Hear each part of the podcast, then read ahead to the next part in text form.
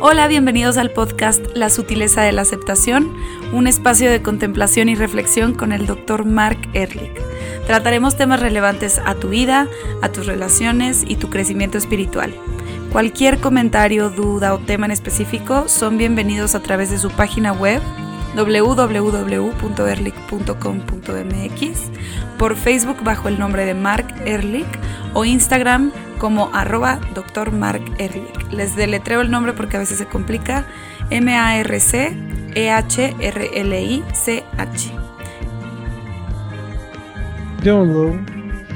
Hola Mark, ¿cómo estás? Bien, bien, ¿tú cómo vas? Muy feliz y muy contenta. Ok, qué bueno que lo, dices.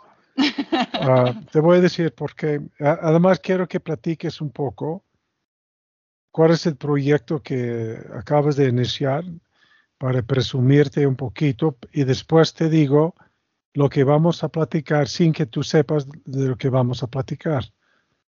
Y te voy a decir, y te vas a dar cuenta porque no quiero decirte. Ok, entonces dinos, ¿qué, ¿qué proyecto empezaste que estás tan feliz? Empecé un proyecto de teatro este, en el que voy a estar en esta temporada y estrenamos en tres semanas. Y también pues tengo otro asunto del tema de la psicología que creo que puede estar muy padre. Como que la vida ha estado moviéndose. Muy, Estoy muy contenta con eso. ¿Y cómo se llama el teatro? ¿Puedes decirlo? el Teatro Insurgentes. Sí, y, la obra cuál es? Eh, la obra es Network. Networks, ok. ¿Y cuándo empiezan las funciones? Empiezo, yo estreno el 16. ¿El 16 de? Septiembre. Ah, wow, pronto. Por eso estás tan ocupada con los ensayos. Qué bárbara. Así es. Bueno, ok. Bueno, déjeme decirte lo que pasó ah, y por qué no quiero decirte de lo que se trata. Porque tú, no, yo creo que es evidente que justo antes de la, del podcast tú y yo platicamos más o menos de los temas que queremos tocar, pero hoy no quiero decirte y déjeme ponerte en contexto. Ayer estaba yo platicando con un chavo en terapia, un cuate de, creo que tiene 25, uh, 25 años, Ah, y me dijo que él siempre ha pensado que el chiste de la vida ha sido ser feliz. que es algo muy, muy común. De que la gente quiere que, eh, como, como si el propósito fuera, tenemos que estar felices o ser felices. Okay. Y yo le dije que yo no estaba de acuerdo con él, que propósito y lo, que tenemos que buscar es la felicidad. Porque tú y yo sabemos que la felicidad es impermanente. Momentánea, ajá. Ok. Y de repente me llegó a la mente que el propósito no es ser feliz, pero es ser honesto. Ok. Ok. Ser honesto quiere decir que tienes la valentía de reconocer en ti tanto lo bueno como lo inconveniente. Ser honesto es tener una visión clara acerca de lo que necesitas y por qué. Ser honesto quiere decir que aceptes tus emociones y en vez de buscar una causa externa, investigas las causas internas históricas por tus emociones. Hoy, ah, cuando me pediste el, ah, el, post de Instagram, ¿te acuerdas? Así es. Apunté, si me acuerdo bien, que, eh, de hecho, ¿tú lo tienes o...? Sí, lo tengo aquí luego, luego. A ver, eh, tienes que, porque te lo, como siempre es más fácil hacerlo en inglés que en español y tú traduces. Sí, lo traduzco. dilo en inglés primero y después. En español. It is not so much as being happy. It is more about being honest. if we are honest, we will have nothing to defend. When defenselessness, we will be happy. Uh, with defenselessness, we will be happy. Yeah. Entonces, en español sería, no es mucho de... No es tanto, no, no, es tanto, ser feliz. de ser feliz. Sí. Es más de ser honesto. Cuando seamos honestos, no, cuando somos honestos no tenemos nada que defender. Y cuando estamos sin defensa, este, vamos a ser felices. Va, exacto. Entonces vamos a, desempacar este comentario. Todo el mundo, yo creo que hemos comprado que el propósito de la vida es ser feliz. Hay que ser feliz y hay que ser felices a los hijos y hay que tener una pareja feliz. Pero esta es una búsqueda ah, interminable. Y, te digo esto porque empezaste sin saber, me, dijiste, estoy muy feliz con el trabajo que estoy haciendo. ¿Sí? Y este es porque antes de tener el trabajo, ¿qué es lo que tú deseabas? La verdad, no, no era como, es que no sé, no, de verdad estaba un poquito sin expectativas. ¿Qué, en la vida o en la vida? Es que fue justo después de una situación muy, o sea, como fuerte que me sacó mucho de contexto. Perfecto. Sin embargo, como yo te conozco, una gran parte de tu identidad es ser actriz. Pues espero que ya no tanto, pero sí. Sí, ok. Ok, pero, tú y yo sabemos que tú estudiaste y practicaste ah, actuación y, y, tuviste ya obras y, y te, te sentías realizada en estas obras. Así es, sí. Entonces, cuando no estás trabajando, la parte tuya que sí está identificada con tu profesión está un poco frustrada, un poco ah, insatisfecha. Por lo tanto, la insatisfacción genera una necesidad, un interés, un deseo. Y cuando cumples o cuando logras satisfacer este deseo, el resultado es sentirte feliz. Si tienes hambre y estás buscando qué comer y de repente te llega, ah, tengo ganas de un sándwich de jamón y queso, y vas a tu refri y justamente hay jamón y queso y te preparas tu sándwich, tenemos felicidad. En inglés tú sabes que la palabra es happy. Y happy tiene que ver con happenings, sucesos, circunstancias. sí, sí. Bueno, de esto que estás diciendo, me pasó algo muy parecido a esto, pero tampoco hubiera sido lo que yo esperaba hace unos años. O sea, a ver, ¿cómo te explico esto?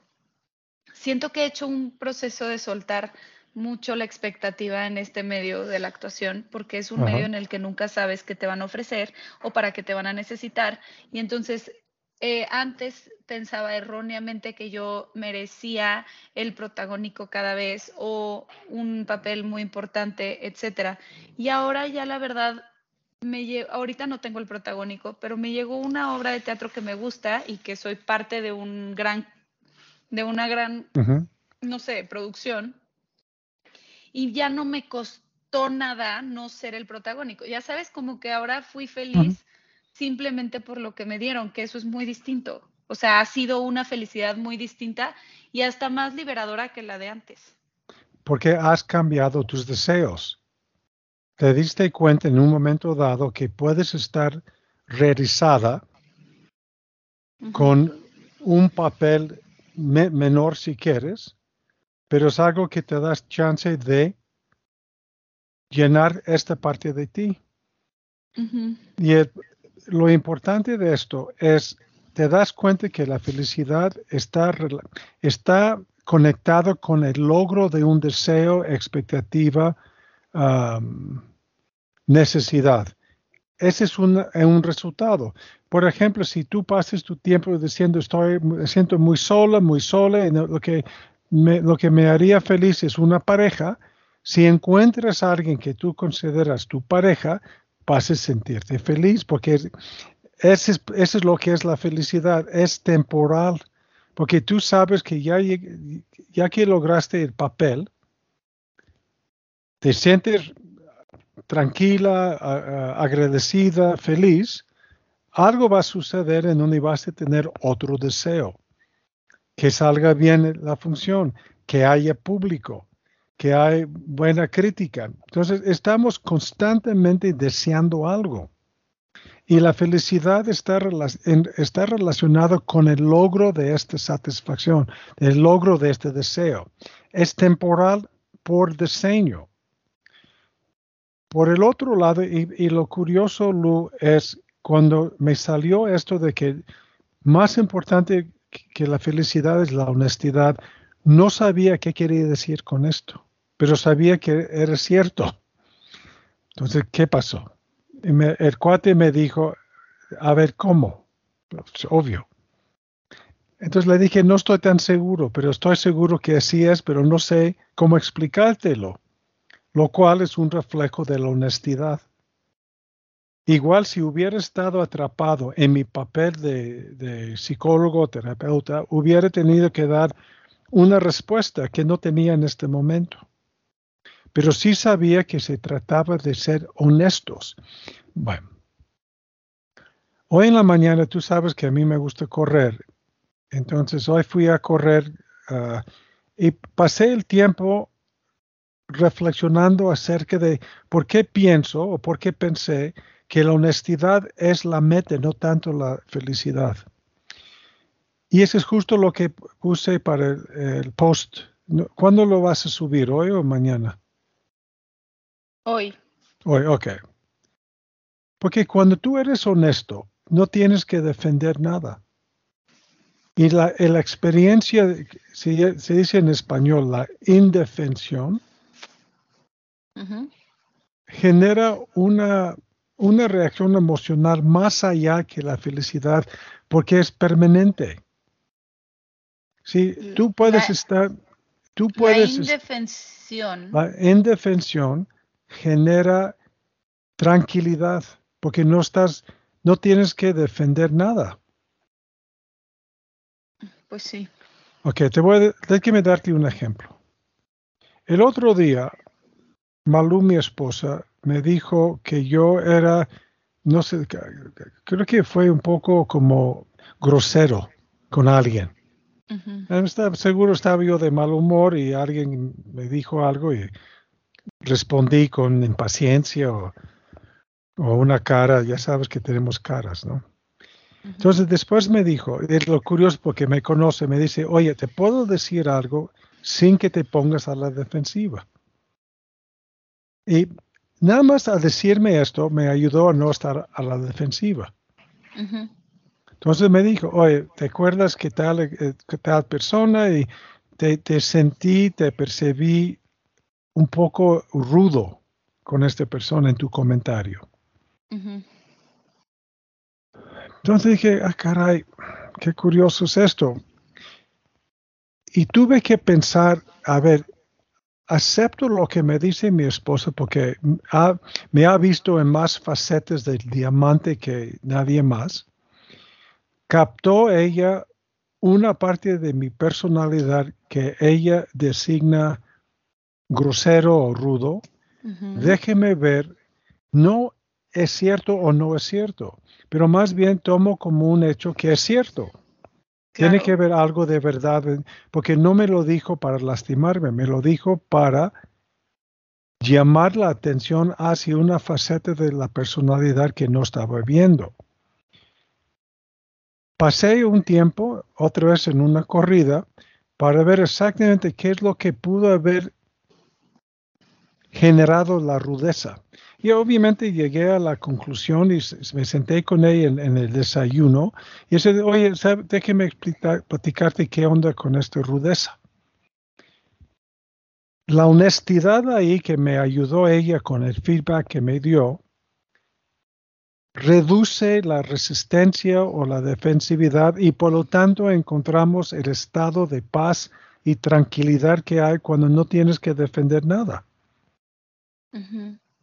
Este estado de paz es parte de quienes somos, en la, si quieres, en la dimensión de la mente sutil. No tenemos que hacer nada para esto. Es nuestra herencia espiritual. Pero ¿no te parece que a veces es difícil estar, o sea, a ver. ¿Sin defensas?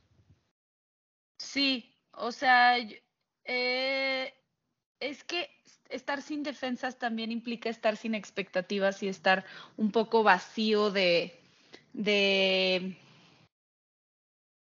de ilusiones, de expectativas.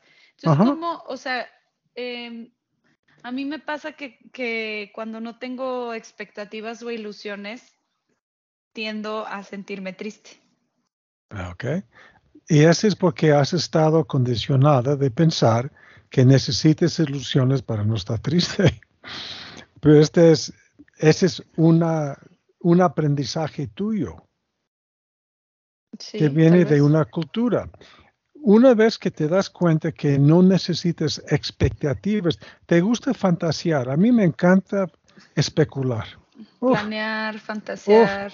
vacaciones, pero con la conciencia subyacente que la expectativa simplemente es una, una fantasía.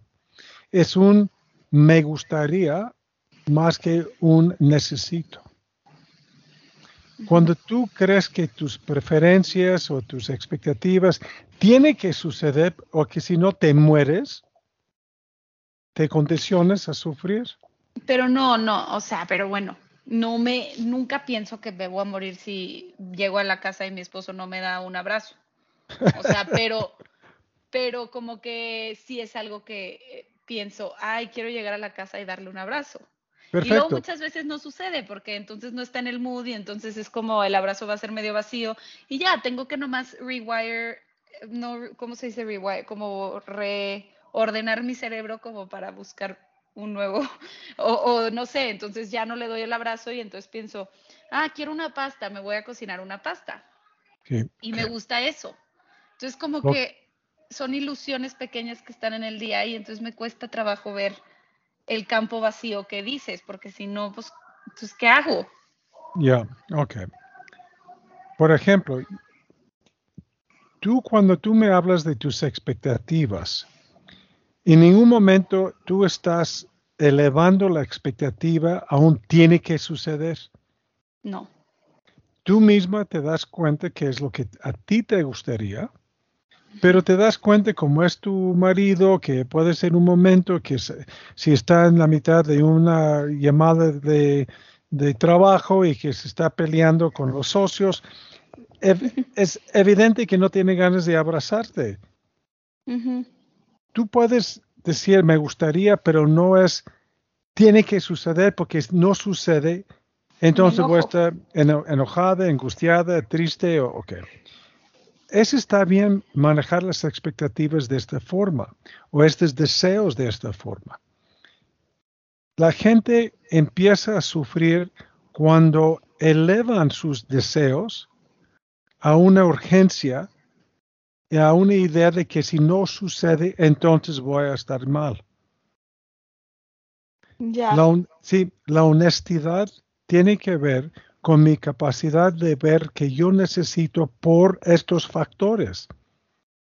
¿Sí? Yo necesito el, abrazo de mi marido porque en mi mente densa yo asocio el, el, brazo, el abrazo con ser digno de ser amada. Entonces, tienes asociaciones erróneas que se vuelve una urgencia, una necesidad, y por lo tanto, cuando sucede, sientes feliz y cuando no sucede, te sientes triste. Eso es inevitable. ya regresando a esta, esta cuate, él tiene un tema en relación a sentirse cómodo con las niñas, porque tiene algún tipo de angustia social. Ok. Ser honesto es decir, perdón, tengo nervios, porque no me sale muy bien la plática social. Ese es ser honesto. Y si llega o llegamos a la capacidad de decir esto curiosamente vamos a reducir los nervios. Por el otro lado, si queremos esconder estos nervios, tenemos que hacer cosas para quitármelos, como es la droga, como es el aislamiento, como es, por ejemplo, adoptar una postura compensatoria de ser muy arrogante, cuando la honestidad me lleva automáticamente a la tranquilidad. Por ejemplo, ser honesto contigo es decir, yo no sé qué, de qué es lo que vamos a platicar hoy. Y quería justamente sentir los nervios para poder decir, a ver, ¿de qué vamos a platicar? Porque no estoy seguro. En cuanto yo puedo estar tranquilo con la incertidumbre de este podcast, cuando puedo estar tranquilo con la incertidumbre, curiosamente la incertidumbre no es un tema. Sí. Okay.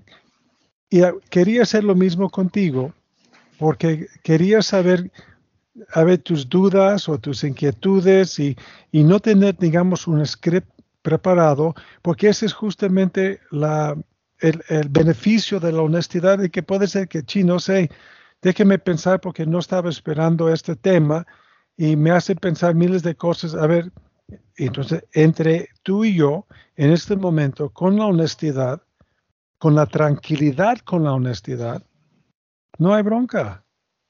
Sí, eso, este, también el otro día hablando de esto, estaba platicando con una amiga que me decía que tenía que platicar con un chavo con el que ha estado trayendo sus ondas, que me decía, pero es que es que no sé si somos amigos o si no sé qué, y le digo, pues habla con él, habla con él y dile que tú, a ti te da tranquilidad saber en qué posición están. Y este, y me decía, pero es que me da miedo hablar, o sea, me da miedo no poder comunicar mi mensaje, porque yo la notaba muy ansiosa, entonces le pregunté, pero a ver, ¿qué, qué más allá de hablar con él o qué de hablar con él te produce tanta angustia? Y me dijo, es que siento que no voy a poder comunicar mi mensaje. Y yo, pues empieza tu discurso así. o sea, Exacto. Diciendo, no sé si voy a poder comunicar mi mensaje, tenme paciencia y si digo algo que no te gusta escuchar, házmelo saber porque realmente no sé por dónde voy a empezar, pero voy a llegar al final de esto. Ayúdame a, a comunicar.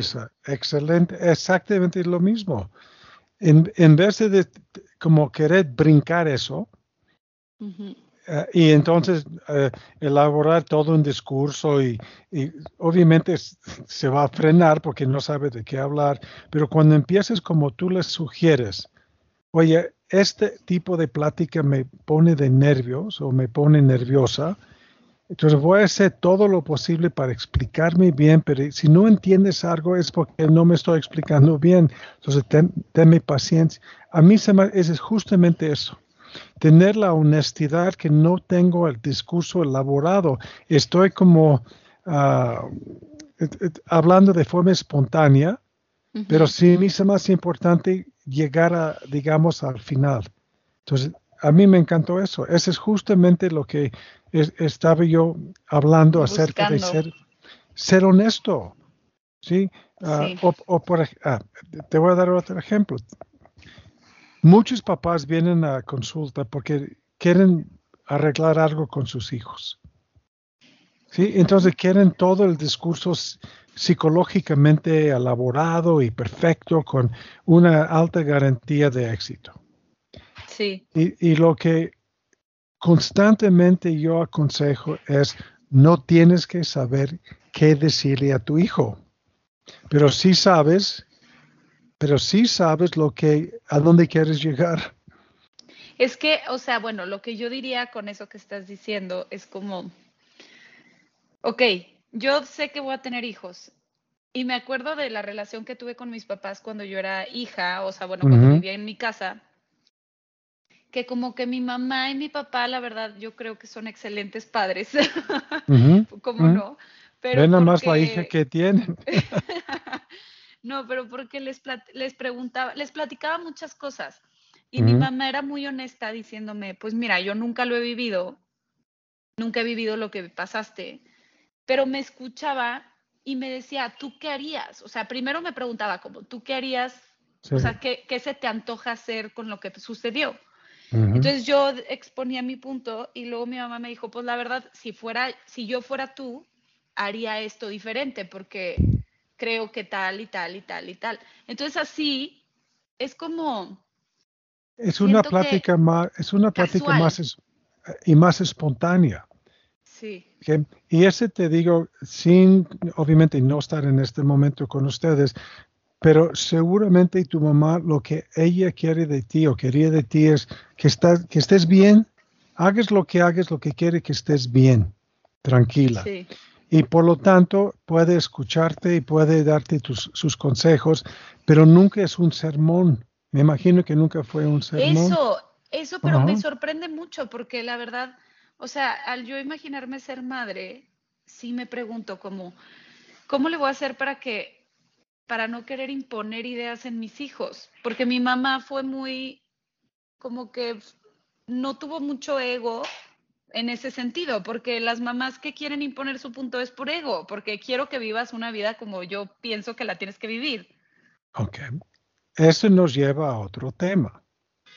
Si fuera yo honesto, empezaría la plática con, sabes que estoy un poco nervioso, angustiada, inquieto porque no estoy tan seguro de lo que quiero decirte o lo que quiero transmitirte.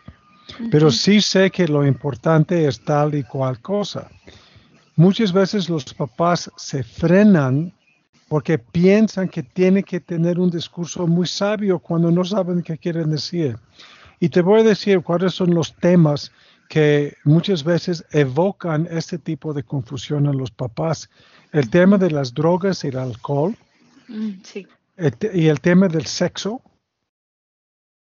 Para mucha gente genera confusión porque no tienen una claridad de lo que piensan. Cuando los papás vienen a consulta con estos temas, yo empezamos, les digo, tenemos que empezar cuando tú me dices, ¿por qué está mal que tu hija de 16 años tenga relaciones sexuales con el novio? ¿Por qué piensas que está mal? ¿O qué es lo que te angustia de eso? ¿O qué es lo que te angustia del hecho de que tu hijo está bebiendo de más? ¿Cuál es tu angustia? ¿Sí? Y muchas veces no sabemos, no tenemos tanta claridad mental acerca de qué es lo que me asusta de esto.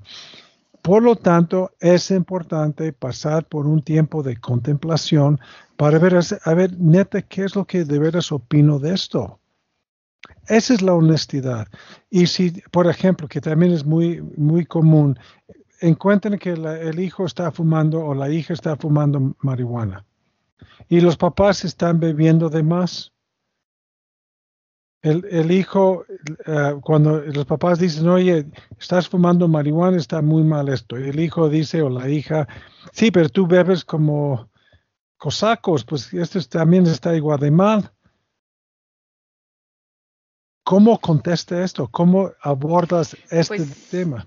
Es que sí, justo es con honestidad y, y también, o sea, muchas veces los, lo que los hijos necesitan no es un sermón, es un amigo. Exacto Exacto. Es un, o bueno, u otra persona que, que, los escuche, ¿no? O sea, yo me acuerdo también de decirle mucho a mi mamá como, porque luego empezó a pasar ya más grande yo, que vivía cosas complicadas y entonces le platicaba y mi mamá se sobrepreocupaba, ya sabes, como que mi preocupación la preocupaba el triple a ella y yo me olvidaba de la situación y ella se quedaba preocupada una semana.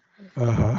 Entonces, este, como que tuvimos que establecer un código de decir, a ver, esto te lo voy a contar porque necesito desahogarme, no no necesito tu, o sea, como que no necesito opiniones. Digo, si me la quieres dar adelante, pero no te preocupes de más.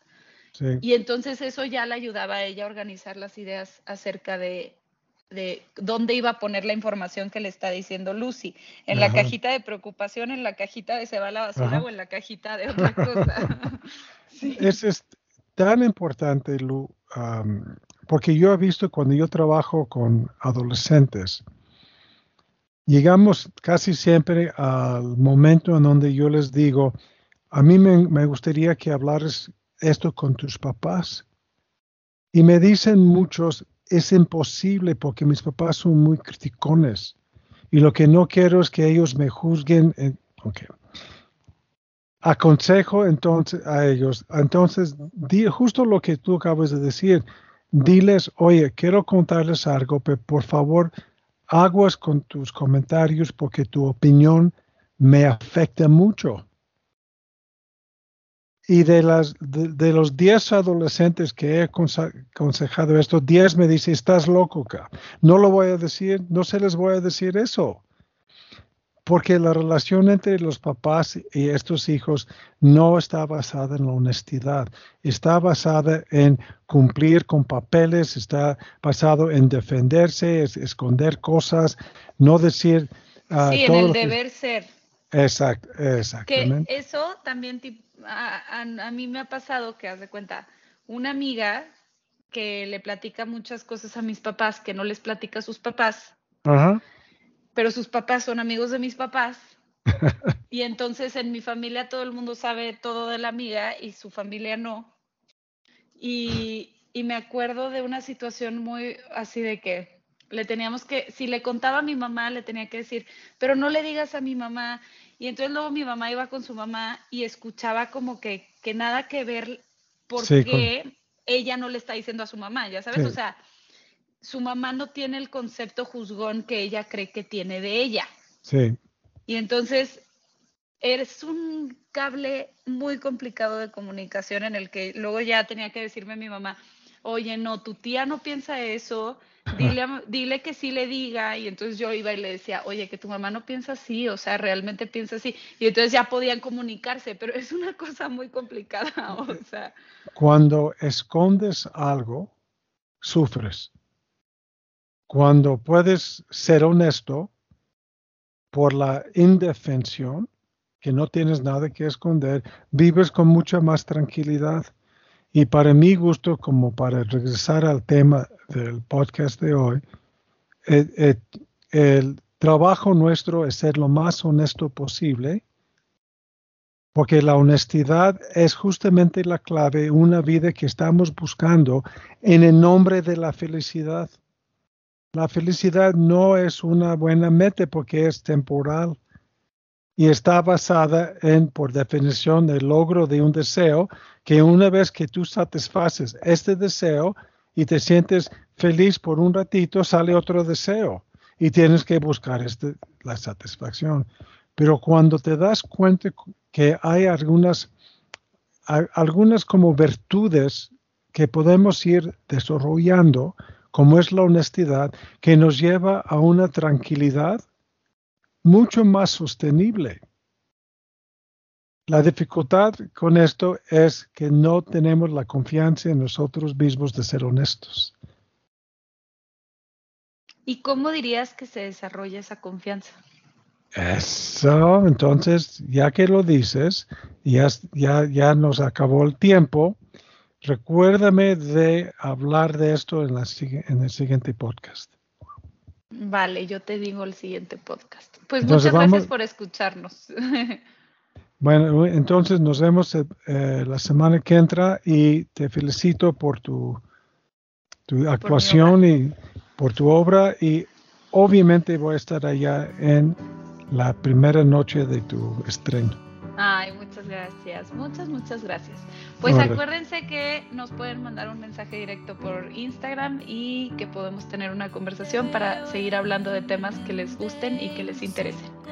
Hasta gracias, luego. Bye. Bye.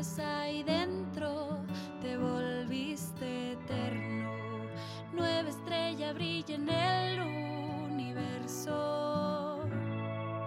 Mirándonos, pensándonos.